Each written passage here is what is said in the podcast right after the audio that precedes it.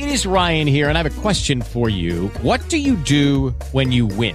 Like, are you a fist pumper? a woohooer, a hand clapper, a high fiver. I kind of like the high five, but if you want to hone in on those winning moves, check out Chumba Casino. At ChumbaCasino.com, choose from hundreds of social casino style games for your chance to redeem serious cash prizes. There are new game releases weekly, plus free daily bonuses. So don't wait. Start having the most fun ever at ChumbaCasino.com. No purchase necessary. BGW. Void were prohibited by law. See terms and conditions. 18 plus.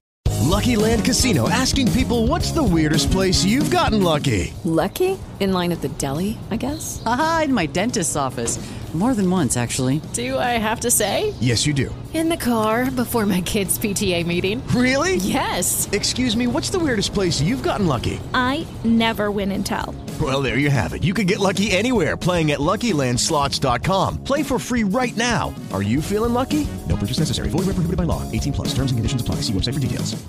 Naciónpodcast.com te da la bienvenida y te agradece haber elegido este podcast. Buenos días, Madresfera. Dirige y presenta Mónica de la Fuente. Buenos días, Madre Esfera. Buenos días, Madre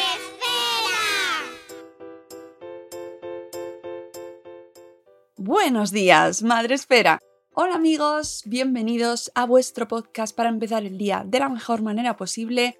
Yo soy Mónica y os acompaño a un nuevo episodio en esta ocasión dedicado al sueño, eso que tanto nos lo quita a los padres, sobre todo cuando hablamos de los primeros meses y los primeros años de nuestros hijos. Para hacerlo de una manera científica, con evidencia y con mucho sentido común, nos acompañamos de la neuropediatra María José Más, creadora del blog Neuronas en Crecimiento. Bienvenida a nuestro podcast, eh, María José Más. Es la primera vez que nos visitas. Estoy muy contenta. Muchísimas gracias por pasarte por aquí. Gracias a ti, Mónica. Encantada. Eh, que además somos muy fans, muy fanes, como se dice malamente, y te seguimos mucho por redes, en tu blog, eh, tu, tu libro. Y bueno, pues nos hace mucha ilusión que nos acompañes hoy y robarte un poquito de tu tiempo, que sé que estás muy liada. No, no, feliz, muchas gracias. Igualmente, fan yo también vuestra. O sea que si es Bueno, todo de fanses, Es, es todo de fanses. Aquí es todo amor y cosas buenas. Bueno, pero sé que habrá gente que habrá visto el título del capítulo, que vamos a hablar de sueño infantil, y entonces eh, están ya mm, viviendo un trauma en su vida y una pesadilla. sí, qué verdad. Y acuden y le van a dar al play diciendo, por favor, por favor, ¿por qué, ¿por qué sufrimos tanto con este tema del sueño? ¿Por qué es tan importante dormir bien? Bueno, claro, infantil, pues también, pero es que aquí no duerme bien nadie. Claro, claro. Que levante la mano el que duerme bien. No, todos a la vez no, que si no se llena de manos. No, no, es que dormimos muy mal. Eh, no sé en otros países, pero aquí en el nuestro, en España, se duerme fatal. Entonces, si los adultos duermen mal, pues pobres niños, ¿cómo van a dormir ellos bien? Eh, Entonces, los niños, el problema que tenemos es que eh, queremos que duerman como adultos y eso no sucede, porque como muy bien se puede uno imaginar, pues lo mismo que un niño de tres años em, no tiene las mismas necesidades de actividad ni puede hacer las mismas cosas que, que un adulto, pues al revés también pasa, el sueño, o sea, al revés, el sueño también se debe adecuar a esa actividad que tiene la persona por su momento madurativo y por su actividad diaria. Entonces, claro, un niño de tres años o un niño de un año, que son los que duermen mal, ¿no? Seguramente son los que preocupan. Bueno, los adolescentes tampoco es que sean una maravilla. Entonces, claro, lo primero que hay que acotar un poco es eh, la edad del niño o del chico. Sí, sobre todo acudirán a escuchar este programa los padres recientes porque eh, uno de, de los grandes traumas de la paternidad y la maternidad es que los niños duermen de otra manera diferente. Eso es. Mal no. Duermen como niños.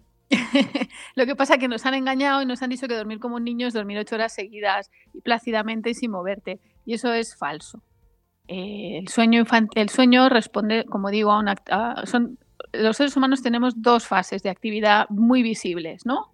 En cuanto a actividad, el sueño y la vigilia. Entonces, en la vigilia tú necesitas al cerebro, dijéramos, absolutamente conectado con el entorno para poder responder a los cambios que hay en el entorno. Y durante el sueño, tú lo que haces es todo lo contrario. Aíslas todo lo posible el cerebro del entorno, porque lo que hace el cerebro es ocuparse de tu cuerpo para que se repongan sus fuerzas. Estoy simplificando, claro. Para que se repongan sus fuerzas y para hacer actividades cerebrales que no pueden hacerse cuando tengo que estar atento al entorno. Entonces, ¿qué pasa? Pues que, claro, un recién nacido apenas atiende al entorno porque duerme casi 16 horas al día.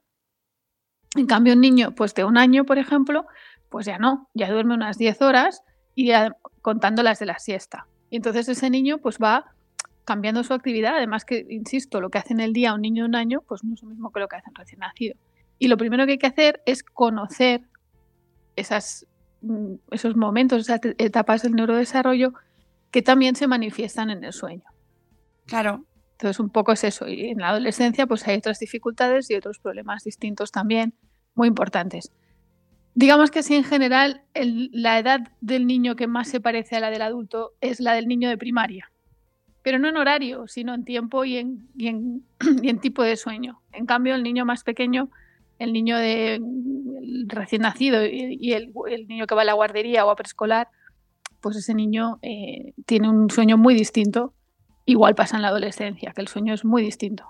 Claro, lo que pasa es que asimilamos o tenemos eh, como entendido como que el bebé que duerme mal es porque le pasa algo. No, un recién nacido normal tiene unos ciclos de sueño de... Un ciclo me refiero a cerrar el círculo, ¿vale? Entonces, más o menos duran 60 minutos los ciclos de sueño de un recién nacido. Es decir, a lo largo de un día puede hacer pues 60 minutos, 24 ciclos de sueño. Y esos ciclos de sueño son, en 20 minutos está activo, despierto, lo que llamaríamos despierto. Otros 20 minutos está me duermo, no me duermo. Y otros 20 minutos está profundamente dormido. Claro, si tú son las 3 de la mañana y al niño le toca estar activo y resulta que tiene hambre, pues lo que hace es llorar. Y tú dices, ¡ay, le pasa algo! No, no le pasa nada. Y eso enseguida desaparece, por suerte para la madre y el padre, porque claro, estar despertándote cada hora, pues no sería muy agradable. Eso desaparece enseguida, a, los pocos, a las pocas semanas, mes de vida, dos meses, ya se va alargando más ese sueño. De manera que, más o menos a lo largo del primer año de vida, los el primer año, ¿eh? de 0 a 12 meses, los despertares suceden entre una y tres veces a lo largo de la noche de media. Sí, sí. De media. que nadie ya. ya habrá gente que habrá tirado el móvil. Claro. Entonces, una vez distinguimos lo que es un sueño normal, esperable, de un sueño que, que, o sea, bueno, una vez conocemos cuál es el sueño normal en estas etapas tan tempranas, pues entonces a lo mejor nos damos cuenta de lo que le pasa al niño es nada. Lo que te pasa es que tú quieres que duerma cuando no puede dormir, porque no es su momento. Pero al niño no le pasa nada. Entonces dicen, no, es que esos niños que están súper dormidos toda la noche, bueno, eso puede pasar más o menos a partir de los dos, tres meses, pero antes no pasa, eso es mentira. Entonces, eso es un problema de sueño en absoluto, eso es el sueño normal. Lo que pasa es que esto no se explica, entonces claro, los papás, sobre todo los que no tienen su primer hijo, pues claro, les dicen, oye, eso, duerme plácido como un bebé. Claro, los 20 minutos que el bebé duerme plácidamente, ¿no? Luego enseguida esos ciclos se van alargando más. Y en el adulto, para que nos hagamos una idea, dormimos 8 horas, de las cuales cada 90 minutos también hacemos un ciclo de sueño. Es decir, el sueño del bebé es de 60 minutos, el ciclo, y el nuestro es de 90. Pues no se ajusta, porque por mucho que sean múltiplos de tres, el ajuste es muy difícil. Entonces, cuando tú estás en tu sueño más profundo, pues ahora va y resulta que tu hijo, por lo que sea, está gugutata. Porque ya no digo ni que llore. Y entonces dices, ¿le pasa algo? Pues no le pasa nada. Y bueno, eso es un poquito lo que sería la normalidad, ¿no? Y en el niño un poquito más mayor, pues, eh, insisto, esas horas de sueño nocturno van haciéndose más breves hasta que pues, eh, sobre, la, sobre los seis años, pues más o menos un niño debe dormir unas 9-10 horas. Y en la adolescencia tiene que volver a dormir mogollón, pero ese es otro tema para otro día. Sí, porque el sueño de adolescente es muy complejo. y además en la adolescencia es una etapa brutal, ¿no? De, desarrollo que sí, que abordaremos otro día seguro porque eso precisa y además yo estoy encantada, así, así te, te engancho otro día. Pero me interesa especialmente la primera etapa porque los padres eh, nos vemos bombardeados por mensajes que, bueno, pues que te, ya de por sí es una situación, estás cansado, duermes poco, no sabes muy bien qué le pasa a la criatura. Encima, te, se despierta más a menudo de lo que tú pensabas o de lo que te ponía en la tele o en los anuncios. Entonces te dicen, tienes que hacer estas cosas para que cualquier, cualquier mensaje que te llegue diciendo, así tu hijo va a dormir. Pues no, tu hijo va a dormir cuando su ciclo del sueño diga, no cuando digas tú. Esto está mal. Pero nos compramos libros, nos compramos métodos, seguimos... Bueno, a ver, sentido común, por Dios. ¿Por qué necesitáis un libro para saber si vuestro hijo Yo me compré dos, me yo me compré dos. Qué desesperación, pobrecita. No, de verdad, ¿eh? Y no, porque mira que en esto es muy fácil decir, no, los padres, cómo sois, no sé qué. No, pero es porque a que no tenías esta información que te acabo Jamás. de dar. Y si te la, y si te la doy, te quedas más Claro. tranquila. Dices, bueno, pues si se despierta, a ver, está bien, está bien. Cuando se despierta lo ves que está bien. A lo mejor llora porque si es un recién nacido, pues tiene que comer cada tres horas. Entonces, pues una noche se puede despertar tres o cuatro veces. ¿No? Pero si el niño está bien, toma su comida, la que sea, lactancia materna, artificial, tampoco hay que ponerse de ninguna No, manera. no vamos a entrar ahí. ¿Vale? La que al niño. No, hombre, pues cada uno la que le dé. Es que tampoco Claro, es eso. claro, claro. Pues entonces, eh, el niño, si está bien, pues déjale. Claro, pero Tú sigue a lo tuyo. El problema es que, claro, te, te vas a despertar y tú, que necesitas dormir seguido ocho horas, porque eso también el sueño del adulto tiene lo suyo, pues ya se te ha fastidiado. Y al día siguiente estás irritable, cansado. Esto especialmente le pasa a las mamás. No digo nada, pero en estas edades, si hay lactancia materna, es así. Entonces es agotador. Así que la baja de maternidad, queridas amigas, tiene un sentido muy claro. total, deberías, vamos. No vais a leer ninguna novela, no vais a escribir ningún libro en la, en la baja de maternidad, ni vais a aprender ese yoga que siempre quisisteis hacer. Tenéis un bebé que requiere 24 horas de atención y eso es la baja Sí. maternal. Siento ser tan dura. No, pero es verdad que te aferras, te aferras. María José, si alguien, tú escuchas que alguien te promete que eh, haces X cosas y vas a dormir, porque además venimos de leer unas recomendaciones y lo tengo que sacar, María José. Donde nos... Sí, sí, yo ya sé cuáles Claro, son, si ahí me Claro, claro, por eso lo tenemos que traer, porque nos dan unas recomendaciones desde un hospital eh, donde nos dicen, si para evitar el insomnio infantil, que es que son palabras mayores. Insomnio infantil. ¿Esto qué es? Claro. O sea, los niños no tienen insomnio. Es súper raro que un niño tenga insomnio. Los niños pueden tener malos hábitos de sueño, pueden tener enfermedades que dificulten su descanso, asma, mm, vegetaciones, eh, yo qué sé, reflujo, pero no, no suele haber insomnio de verdad del, de- del, del cerebro, porque eso es el insomnio. Tiene que ser causado porque el cerebro no consigue entrar en esos ciclos. En los niños eso es súper raro. Ahí sí que es por eso que decimos dormir como un niño, porque los niños no tienen insomnio. A ver, no tienen insomnio. Claro que tienen, pero es los niños recién nacidos. Mm, Si, si- otra cosa sería el niño con un problema, ¿vale? Pero estamos hablando del niño sano, que no le pasa nada. Entonces, ¿qué hay que ver? Pues que no tenga moquitos. ¿Qué hay que ver? Que no tenga un reflujo, que es muy normal también en el primer año, tampoco tiene por qué ser patológico, es evolutivo y suele desaparecer si hacemos las normas que nos dice nuestro pediatra. Y ver pues que está confortable, que está bien, que no haga calor, que a veces los tapamos allí y el niño suda como un bollo. Pues hombre, se despierta. O al revés, te crees que está confortable y el pobre tiene frío. Pues esas cositas que no son insomnio, son malestar, disconfort. eh, bueno, en el recién nacido, hablando del recién nacido concretamente, no, no entrando en otras etapas, pues sería básicamente eso. Si un niño se despierta tres o cuatro veces una noche, un recién nacido, tranquilidad total. Y si se despierta más y está tan contento, también. Y muchas de esas despertares no van a ser para comer, simplemente se va a despertar, va a estar un poquito así y si tú lo dejas, en 20 minutos como mucho se va a volver a dormir. Claro, lo que pasa es que nos dicen, por ejemplo, en esta guía, el insomnio consiste en la dificultad para dormirse solo. Necesita compañía y se suele despertar con facilidad. Ya si nos lo dicen esto así, ¿quién no tiene insomnio? Claro, pero vamos a ver, esto aquí hay otro tema que es mucho más profundo y entraríamos ya en cosas culturales, históricos, filosóficas, que no voy a meterme porque me parece innecesario.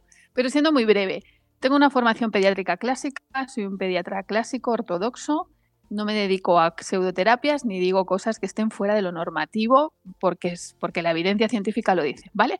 Pero es que hay una cosa que los pediatras en general han hecho mal y es meterse en la crianza y en la cama de sus de los padres de sus pacientes. ya, es que es así, o sea, vamos a ver. Es que el pediatra no puede dar consejos de crianza.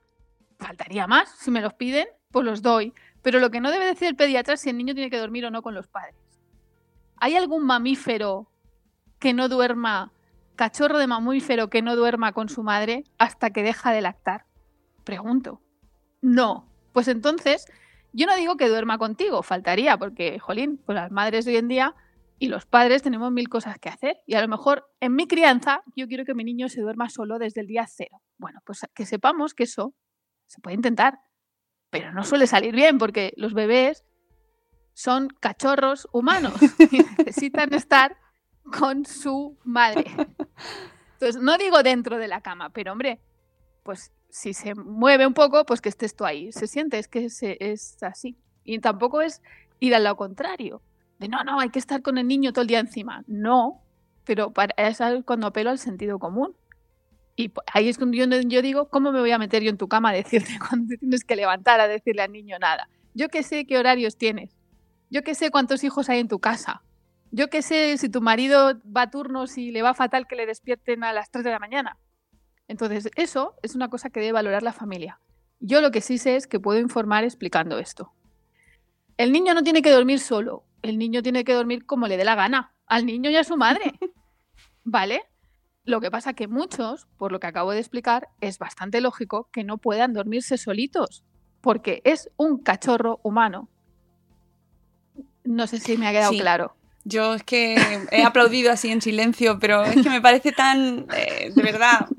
Pero entonces aquí, ¿qué tiene que ver la medicina? Nada. ¿Qué puede hacer la medicina de la pediatría por esto? Explicarlo pero yo qué tengo que decir, además si estás de baja maternal y paternal, que también existe, pues caramba, no pasa nada porque las noches sean diferentes. No nos estresemos. Sí, sobre todo me interesaba porque tú eres neuropediatra, dedicas mucho trabajo a los trastornos del sueño, que sí que son trastornos de verdad, y cómo lo diferenciamos y cómo tranquilizamos a los padres Claro, estoy hablando, insisto, de niños que no tienen ningún, ningún problema eh, neurológico. Los niños que tienen un problema neurológico merecen una atención y una explicación diferente que no, conviene mezclar para que tampoco asustar.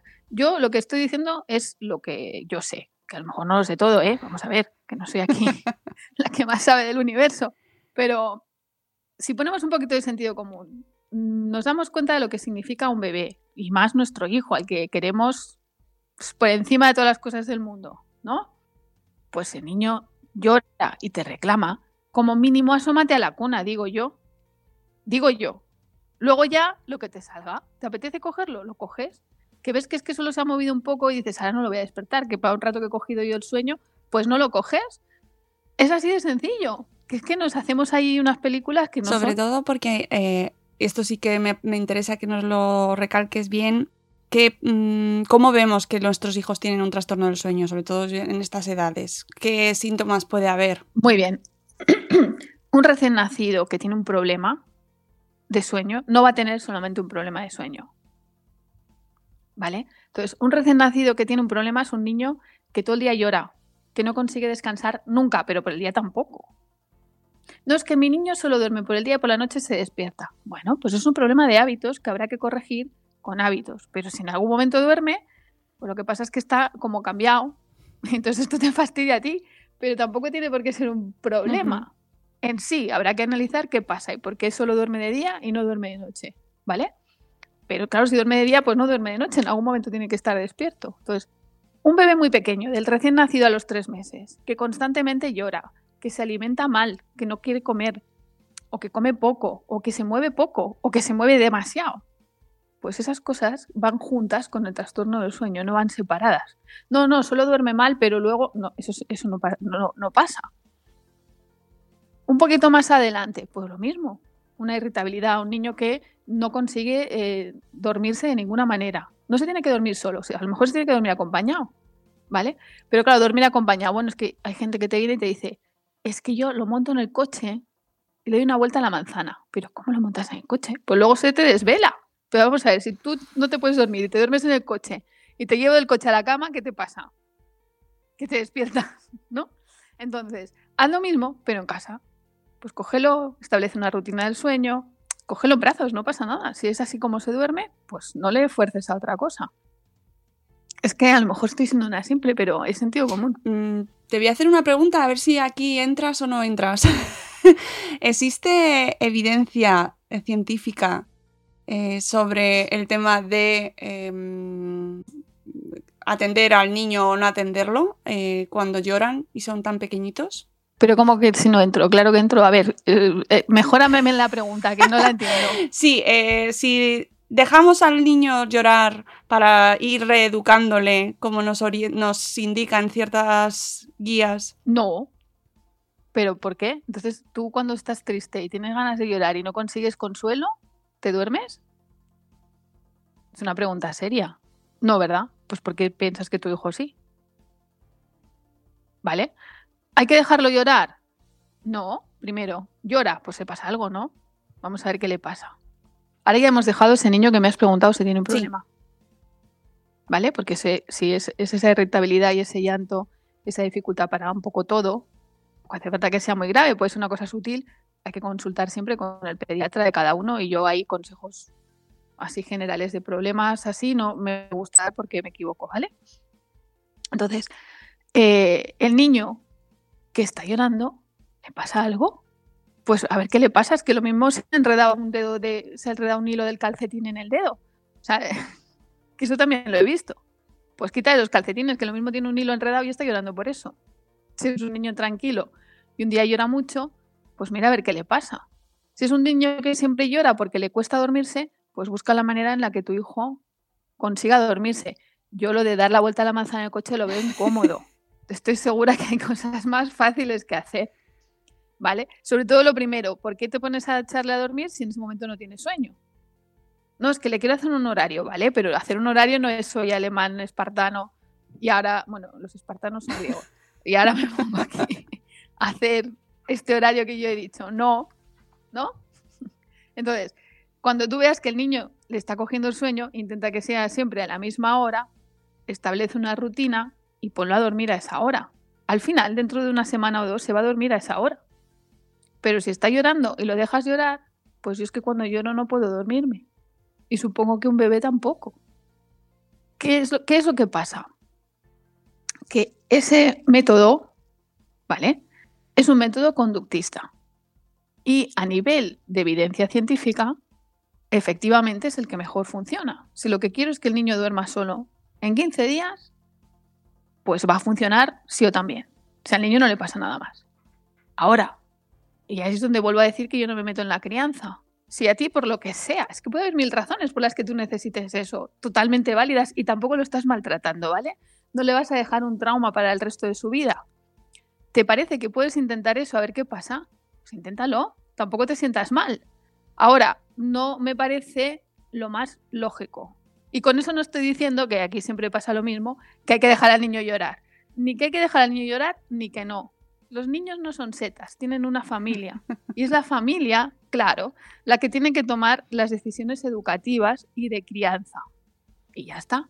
Entonces, a lo mejor en el primero te fue súper bien hacerle eso y a los tres días dormía. Y a lo mejor en el segundo, pues no funciona ni para atrás. Pues, pues habrá que ver. Pero que ninguna de las dos cosas va a provocar un desastre psicológico y irreversible, ¿no? En todo caso, si eso sucede, a lo mejor es que tenía un problema de antes y por eso no dormía. Me parece. No sí. sé si me ha Yo quedado creo claro, que sí. ha quedado claro también. Madre mía, no es algo viva, ¿eh? De madre esfera. ¿Por hoy qué? No, me gusta. Ah, no sé, no sé.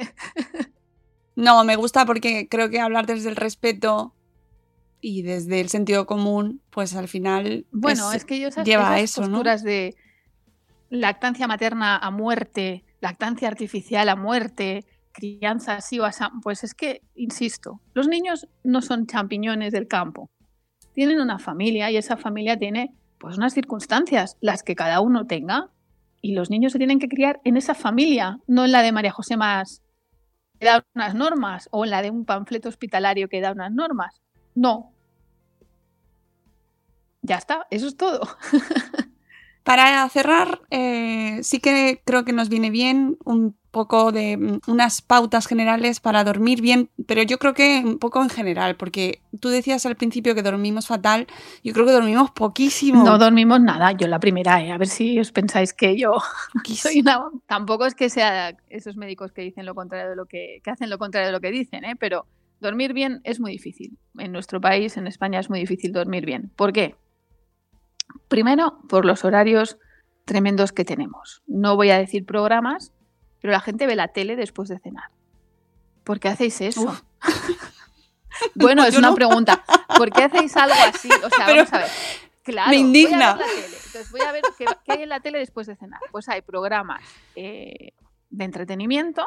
Entonces me entretiene mucho. Me, no me doy cuenta de la hora que es y si me hacen las dos viendo el programa de entretenimiento, porque el programa de entretenimiento lo que quiere Sí, sí. es que yo vea anuncios, ¿no? O una serie, seis minutos y volvemos. Y tú, pero bueno, ¿cómo seis minutos? Si queda uno de serie, ¿no? Entonces te hace la hora y dices, pero si son las dos y no me he dormido. Esa es una forma en la que caemos en la trampa de la tele. Y la otra trampa de la tele es, no voy a ser culta y voy a ver una tertulia.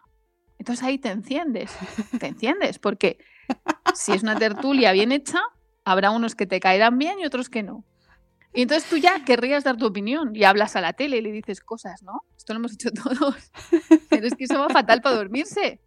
Que lo que tienes que hacer, claro, te calientas. Lo que tienes que hacer es pautas generales que valen también para los niños. Primero, un horario más o menos estable. No, es que el fin de semana, adolescentes aparte. El fin de semana me acuesto a las 3 y entonces el domingo me meto en la cama a las 9 y no me duermo. Bueno, hombre, es que mm, cada día te duermes a una hora. Primero, un horario más o menos estable. Segundo, después de cenar, ninguna actividad mm, que estimule mi mente. ¿Vale? Ninguna. Ojo. ha quedado claro, ¿no? lo que se quiera. Gimnasia, no. No. Pues me pongo a hacer gimnasia, empiezo a soltar endorfinas y empiezo a soltar toxinas liberadas de estas. No, toxinas no. Pero me empiezo a poner taquicárdica y claro, pues no me duermo porque si me pongo a hacer gimnasia, mi cuerpo está en alerta. ¿Vale? Entonces, no. Cualquier actividad relajante, que a cada uno le relajará una cosa.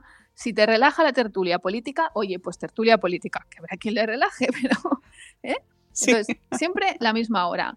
Una, una cosa relajante. Intentar no cenar y meterse en la cama, que tampoco es que lo haga mucha gente, pero eso es fatal porque entonces no te duermes. Y tampoco meterte en la cama siete horas después de haber cenado, porque entonces tampoco te duermes porque tienes mucha hambre. ¿Vale? Claro. Entonces, eso por un lado. Luego, condiciones ambientales, pues confortables. Ni frío ni calor. Si la casa la tienes normalmente a 22, 23 grados, pues por la noche a 20, 18 está bien. 2, 3 grados menos de los que tengas durante el día. Ahora en invierno igual 18 es un poquito frío. Pues bueno, cada uno se conoce sus cosas, ¿no? Y seguro que hay un termostato en todas las casas, porque esto, ¿no? Ni hambre, ni sed, ni ruidos. No, es que yo tengo la duermo con la ventana abierta y pasa el tren por debajo. Hombre, pues entonces tienes no, es que, no tienes Te va a insomnio. costar. Tienes un problema de, de- de aislamiento que no puedes, ¿no? Y, y un poquito eso es lo que tenemos que hacer todos. Y con los niños igual. Es un bebé muy chiquitín, ¿qué rutina le voy a dar? Pues mira, durante el día le pones un, un vestido monísimo que te habrán regalado mil y luego se te quedan pequeños si no los has puesto. Pues uno de los que te gusten durante el día, aunque no salgas de casa. Entonces durante el día lo pones en un sitio confortable, pero que haya ruidos de día. Pues la tele de fondo, una conversación, los ruidos de la cocina. No lo dejas en su cuarto. Que vea que hay actividad. La noche, pues lo bañas, como te haya dicho tu pediatra o como te... Porque yo qué sé, luego hay pieles atópicas y estas cosas. Cada uno lo que le hayan dicho. ¿Vale? Y le pones un pijamita de noche.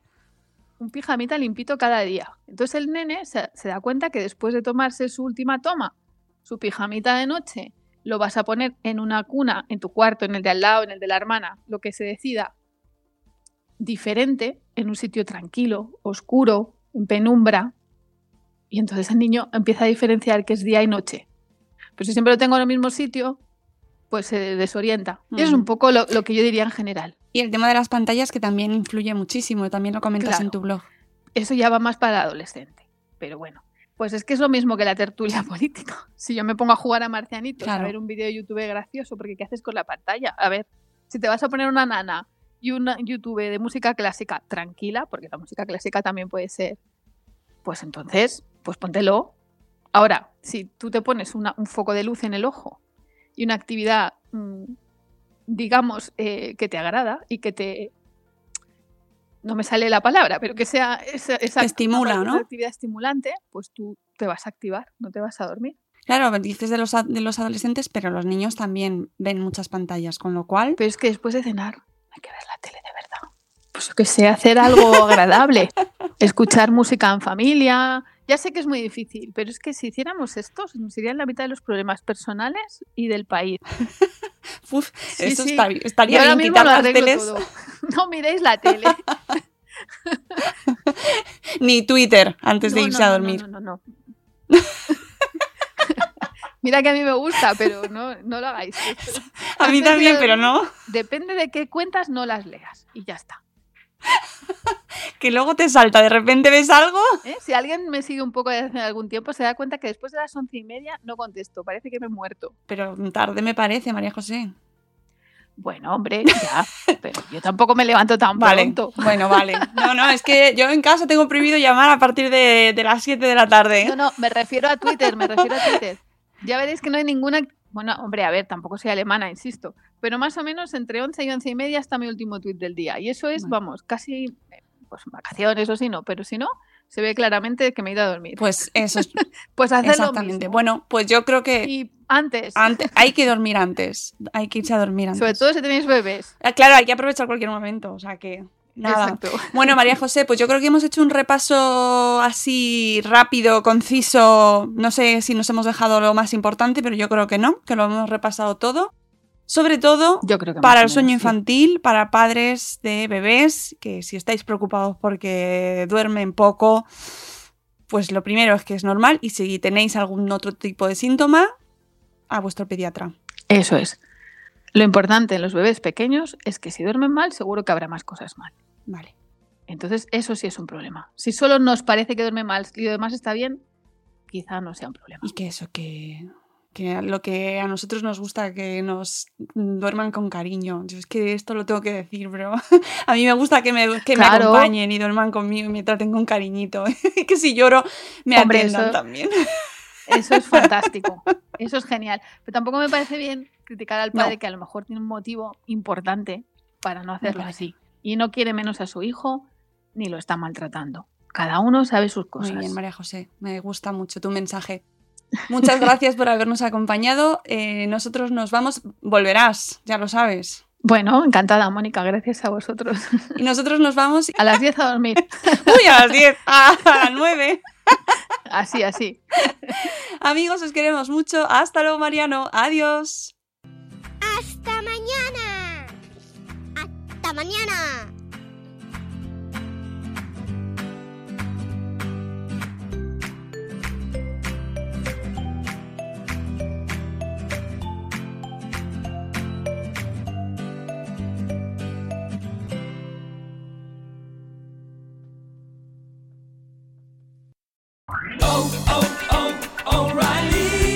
¿Necesitas ayuda? En O'Reilly Auto Parts te ayudamos. ¿Necesitas algún consejo? Te aconsejamos. Nuestros profesionales en autopartes están siempre disponibles para ayudarte a encontrar lo que necesites. Excelente servicio al cliente es solo una de las ventajas que ofrece O'Reilly Auto Parts. Los profesionales en autopartes. O'Reilly Auto Parts.